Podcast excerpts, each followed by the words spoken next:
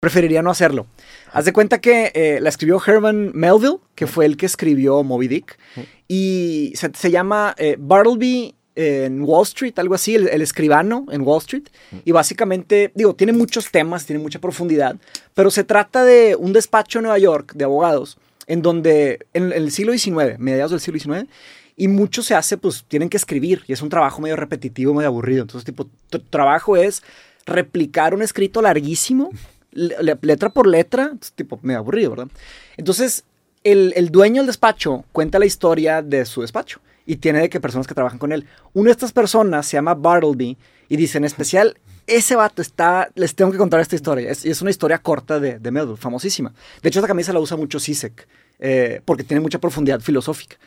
Entonces, hay varias temáticas, entre ellas está el tema de... Para la eh, gente que nos está escuchando, es una camiseta negra que dice, yo preferiría... Preferiría no, hacerlo. Si le ponen CISEC, preferiría no hacerlo, siempre la trae. A ver. Pero total, eh, digo, y da para mucha conversación. Y la leímos ahorita en el grupo de estudio de, Confluencia. Entonces, básicamente, eh, habla del concepto de autonomía. Mm. De que qué prefieres hacer, qué no quieres hacer en un contexto laboral, en el trabajo. Y esto fue en los orígenes de Wall Street. De hecho, todavía no se llamaba Wall Street. O sea, era la calle, pero no, se, no era el, centro económico. Lo que era, Exactamente. Entonces, eh, la persona que contratan, este Bartleby, hace un trabajo excelente. O sea, hace su trabajo perfecto como un robot, mejor que nadie. Pero de repente le piden, oye, me sacas unas copias. Y el vato dice, preferiría no hacerlo. y, el jefe se queda como que, ah, bueno, pues prefiere no. Se, lo pido a alguien más. Ajá. Y se lo pide a alguien más y lo hace. Y, y, de repente le pide otra cosa más allá de su jale y el vato dice, prefiero no hacerlo. Y prefiero no hacerlo. Pero de repente se empieza a poner más extremo. Y de que, oye, este, vato, tienes que hacer esto porque no sé qué, no sé qué. Ay, preferiría no hacerlo. Y, como que esa fricción que normalmente hay entre las personas, como que deja de pasar. O sea, eh, cuando alguien te dice que prefiere no hacer algo, le dices, ah, bueno, también, yo no prefiero. No le voy a contar. Ya no le quiero incomodar de más. Exactamente. psicológicamente está bien cabrón. Es muy diferente negarte un rotundo no, de que, oye, puedes hacer esto, no, a que te diga, prefiero no hacerlo. Prefiero no hacerlo. ¿Y cómo te vas a contar? Exacto. Y te pone a pensar sobre, oye, ¿qué es un trabajo? ¿Y cuáles son las descripciones de un trabajo? ¿Y hasta dónde va el trabajo? Y es lo que estamos hablando de ponerte la camiseta, de que, oye, este hace todo por la empresa y se mata y todo.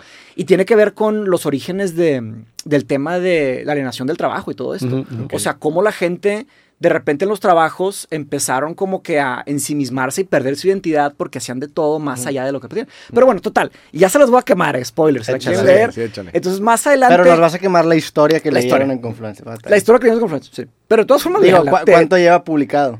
Uf, de siglo. Ah, pues ya, ya, sí, ya, no, siglo XX. Es nuestro pedo que nos vayamos. Bueno, pues, finales del siglo, del siglo XIX. Pero total, haz de cuenta que. Eh, entonces va, sigue avanzando y se empieza a poner más extremo hasta que se empieza a infectar la oficina de ese lenguaje. o sea, los otros que trabajan con él escucharon esa expresión y le empezaron a decir al jefe, prefirieron no hacerlo. Y luego el mismo jefe empezó a decir, oye, pues prefiero que no hagas esto. ya, ya, está cañón.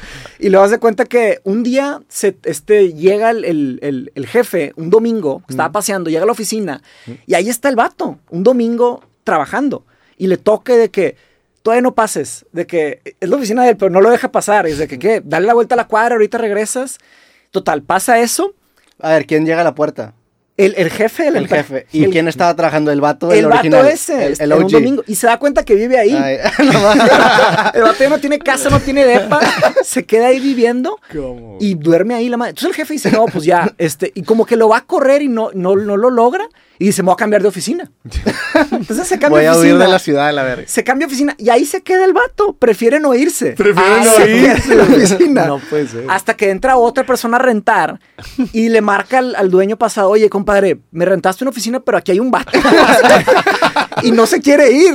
y me, me dio este teléfono. Total, eh, trata de ayudarle y dice, carnal, se vuelve un tema como que psicológico de que, oye, vente a ir a mi casa, lo invita. El vato, prefiero no irme a tu, casa, prefiero quedarme aquí. Y le dice, bueno, ya, ya hice todo lo que pude, bye. Le abren la policía, ya, ya lo voy a hacer corta. Le abren la policía, lo meten en la cárcel y está en la cárcel nada más ahí como que parado viendo la pared. Y el ex jefe le da como que cosa y va con él y dice, carnal, te conseguí un chef para que te haga de comer bien rico, para que no pases hambre, dijo, prefiero no comer, preferiría no, hacerlo.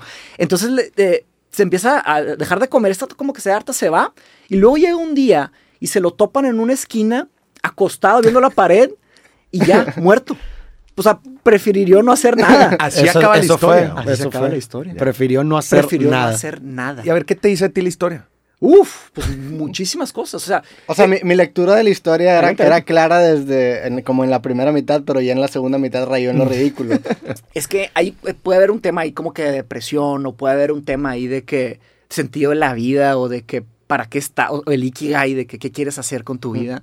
Y hay muchísimas cosas, pero más que nada es un contexto laboral. Y la, la inflación, la inflación del trabajo, llamémosle así. ¿A qué me refiero? Mm. Oye, toda la gente entra con una ficha de, de, puesto a cualquier empresa, tienes que hacer A, B y C. Pero, pero como en la escuela, siempre están los famosos overachievers. Es interesante que haya sido en Wall Street, pero en el Wall Street viejo. Sí. Porque hoy en día Wall Street es el lugar de los overachievers. Sabes que tú tienes que rendir muchísimo más de lo que se espera y sobre todo muchísimo más de la raza que está alrededor tuya.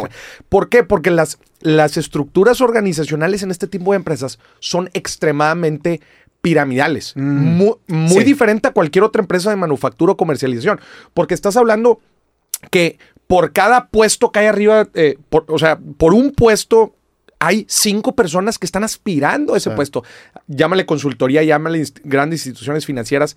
No hay tantos puestos arriba, güey. Entonces la gente, entonces resulta que para lo que te contrataron no es suficiente para crecer. Entonces eh, empieza a haber una inflación Sí. A ver quién de más, trabajo, sí, güey. y la competencia porque ya, laboral. ya ni siquiera es bien valorado. eh, Eso, eso que dices me, me llama mucho la atención, güey, porque eh, cuando salga este episodio del tren, el- esto sale creo que el jueves, el lunes va- voy a publicar mi primer capítulo en inglés, güey. Ah, Gra- grabé con Drake Bell, el vato este Ah, de Drake chao. y Josh. Qué chido. ¿Quién es? ¿Quién es Drake Bell? Drake, Drake Bell, es que tú eres de otra generación. güey, el, el programa, Sí. ¿te acuerdas de Dr- Drake y Josh? Drake y Josh. Sí, Pe- sí, pelo a- rojo, a- ¿no? A vos lo has visto, no, te mamaste. Es, es como Ah, no, este güey. mames.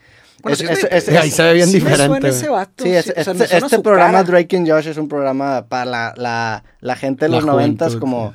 Ya, un muy- romance muy con. México, ¿no? Ok, Sí. ok, pero tipo Nickelodeon o así, ¿o qué? Sí, y este- Ah, ahí está, sí, ya vi. Y este güey me platicó la historia de cómo empezó en Nickelodeon. Qué chido. Y me habló precisamente del, del leverage o de la, de la palanca que tienen los directivos o tenían de Nickelodeon en ese entonces sobre los, los actores niños o los actores jóvenes. En el sentido de que Mm. te ofrecían contratos, la neta, muy culeros para lo que acabó siendo este show que tenía.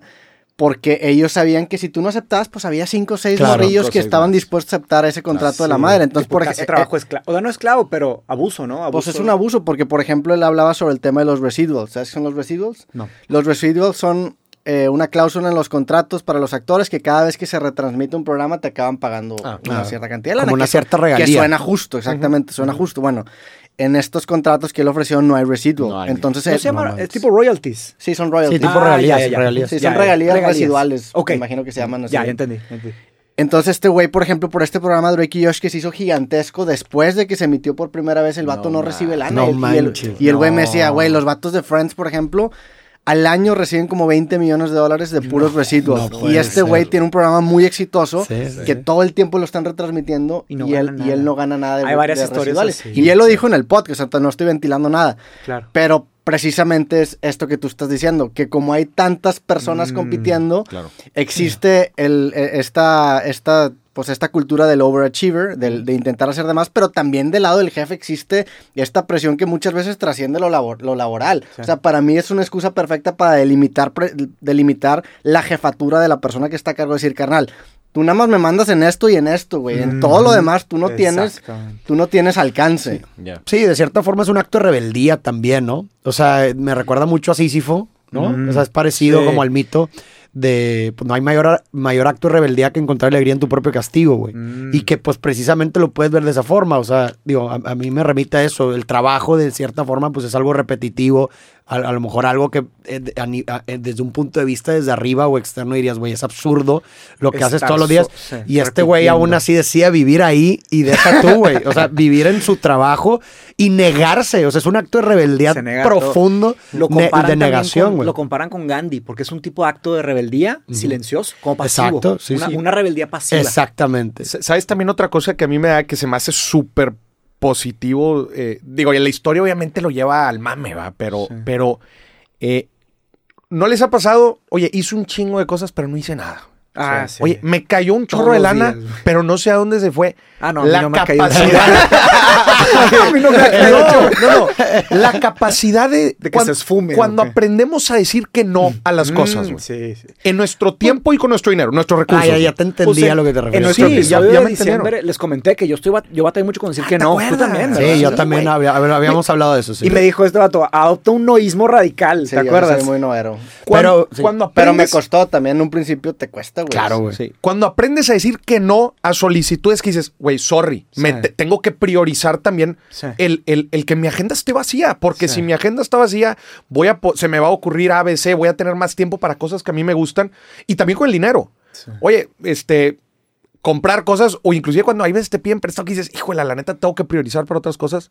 Resulta que de la nada tu agenda se llena y tu cuenta de ahorro también. no, y lo que está bien interesante, güey, también es que volvemos a lo mismo que decíamos. O sea, es una respuesta tan inesperada que no, que, no sabes qué responder. O sea, por ejemplo, ¿Qué le dirías a alguien que te dice, güey, prefiero no hacerlo? ¿Qué, le dirías? Ese libro lo hace muy... Ah, eh, tú lo, usas, tú lo pues usas mucho en tu vida cotidiana, ¿no? Pues, I would rather not, sí, Ajá, sí. me lo dice a mí 10 veces al día, güey. Por eso, pero pues, en nuestro contexto y en nuestra dinámica, pues es como de madreada y pues entiendes, es mi hermano, ¿no? Pero ah, imagínate un güey extraño, profesional. O sea, el profesional. Ajá. ¿Qué le responderías? En el, en el, libro, eso da mucha risa porque eh, el, el jefe es de que digo, va pasando y lo va diciendo, pero de repente cuando se las dice, el jefe no se las espera y se queda, se queda de que, y empieza de que se traba, de que no sabe qué decir, se va. se queda en silencio y se va. el, hecho de que, se haya ido de la oficina es una mamá, porque estaba ahí el vato y no lo, no lo No, y luego, imagínate que tú eres dueño de la oficina, llegas el domingo a, hacer algo, se te olvidó un, un libro o algo, y entras y, está uno, personas que trabajan para ti y no te dejan entrar. Y le dice, no, espérate, no entres. Y te dice, dale la vuelta a la cuadra. Y el jefe dice, ok. Y se va a dar una vuelta a la cuadra.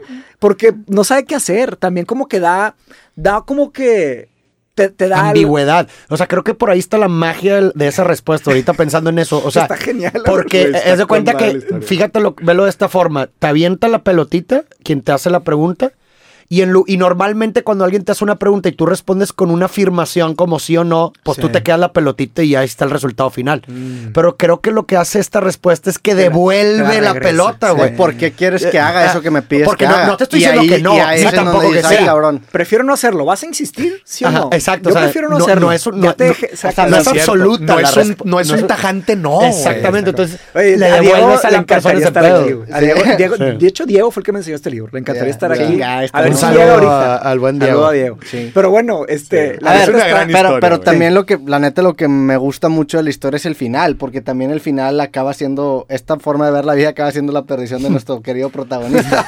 Y eso es una, o sea, esa es una buena metáfora para darnos a entender que por más bien que suene una manera de ver la vida, si la llevas al extremo también te lleva Sí, a, lugares, te lleva a lugares oscuros. claro, totalmente. Hay dos interpretaciones rápidas. Eh, bueno, hay, hay, de veras, si eso, investigar, es como 10 interpretaciones. Se llaman silogismos, ¿no? Cuando, cuando aplicas la lógica además y llegas a conclusiones. Un, silogismo es la forma más eh, como sucinta de hacer lógica clásica. Ya. Es, tipo. Eh, todos los hombres son mortales, Sócrates es un hombre, Sócrates es mortal. son dos premisas y una conclusión, tipo modus ponens. Sí, entonces no era silogismo la palabra, pero era silogismo y algo más. Pero cuando aplicas la lógica y llegas a conclusiones absurdas. Absurdas ah, que generalmente hay una, hay una falacia por ahí. La absurdum. La falacia absurdum. No sé si es una falacia ad absurdum, pero pues eso de llevar al absurdo un argumento para, para desvalidarlo. Ah, bueno, pues tal vez. Sí. Pero total, las últimas líneas del libro, dice eh, el, el, el, jefe este, que es el narrador, dice, oh Bartleby, oh humanidad. Como que está diciendo de que eso le espera a los humanos del futuro. Está adelantadísimo a su época. Todavía no había acceso. ¿Cuándo fue eso? Mediados del siglo XIX. Ah, cabrón. la, historia. es mediados del siglo pero Sí, no, pero también la escribió por ahí. Ah, por ahí. Sí, sí, sí. O sea, por la época de Moby Dick. O sea, estaba muy, muy antiguo. Y, lo, y la otra interpretación es que eh, cuando, cuando lanzó Moby Dick, este Herman Melville no fue exitosa. O sea, no vendió nada. Y, y después hizo un clásico después de que él falleció. Pero él tenía unas historias exitosas antes, y eso les va a interesar a ustedes como creadores de contenido, porque antes de, antes de esa historia, él lanzó unas que fueron muy exitosas, le fue bien. Pero cuando lanzó Moby Dick, una historia mucho más compleja, una novela más profunda, llena de, matices, nadie la quería leer. Entonces, preferiría no hacerlo. Es, es él diciéndole a los, a los, lectores, oigan, yo prefiero escribir, mm. eh, yo prefiero no escribir o sea, chatarra, cosas comerciales. Yo preferiría no hacerlo, preferiría escribir libros como Moby Dick. Y entonces es de que, pues, ¿qué prefiere hacer uno? ¿Lo que vende o lo que le gusta? Sí. el eterno conflicto entre lo comercial y el arte.